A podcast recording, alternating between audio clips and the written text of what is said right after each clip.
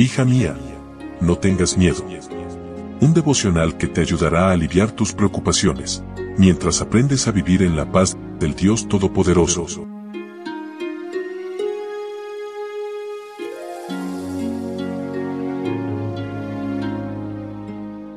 Hoy es 28 de octubre. Hola, hola, ¿cómo estás? Buen día, buen día. Qué gusto poder saludarte en esta mañana de sábado y que juntas podamos compartir estos momentos de meditación y escuchar el mensaje que el Señor tiene preparado para nosotras.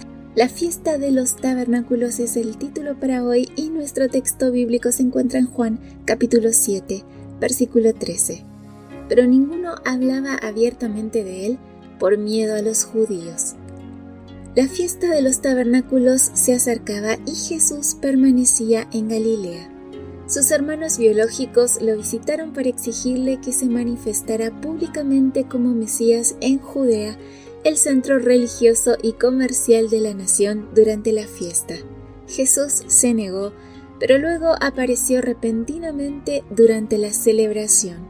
Sus parientes criticaban la estadía en un lugar poco popular, lleno de gente ignorante y extranjeros en vez de rodearse de maestros y doctores de la ley en Jerusalén y hacer milagros y ganarse un renombre prestigioso.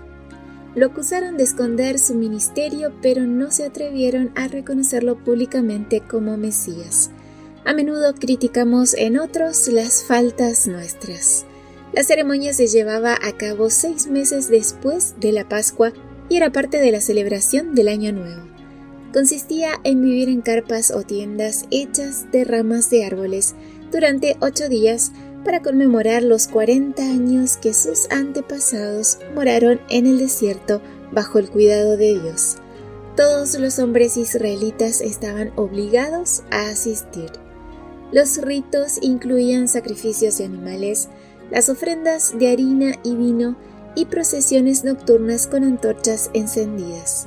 Cada rito apuntaba a Jesús, el agua, la luz de las antorchas, los animales sacrificados, la roca, etc. Pero los asistentes estaban tan inmersos en la celebración exterior que olvidaron su significado. El agua de vida, la luz del mundo, el Cordero de Dios, la roca eterna, estaba entre ellos y lo rechazaron. Prefirieron el símbolo que la realidad. Su llegada a Jerusalén causó el alboroto y las murmuraciones que Jesús quería evitar. La multitud estaba dividida.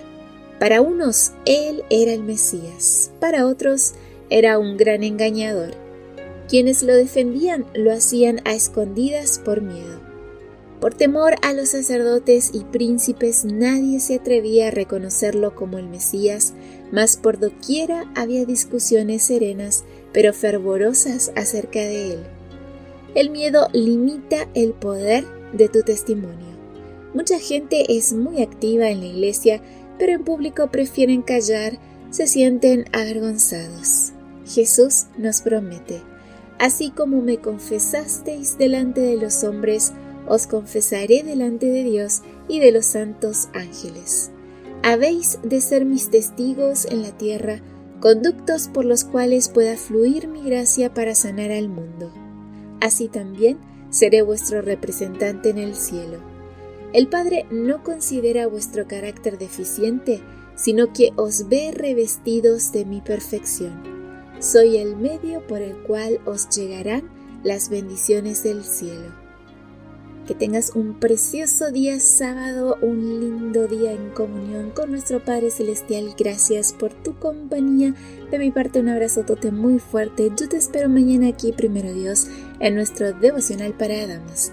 Bendiciones.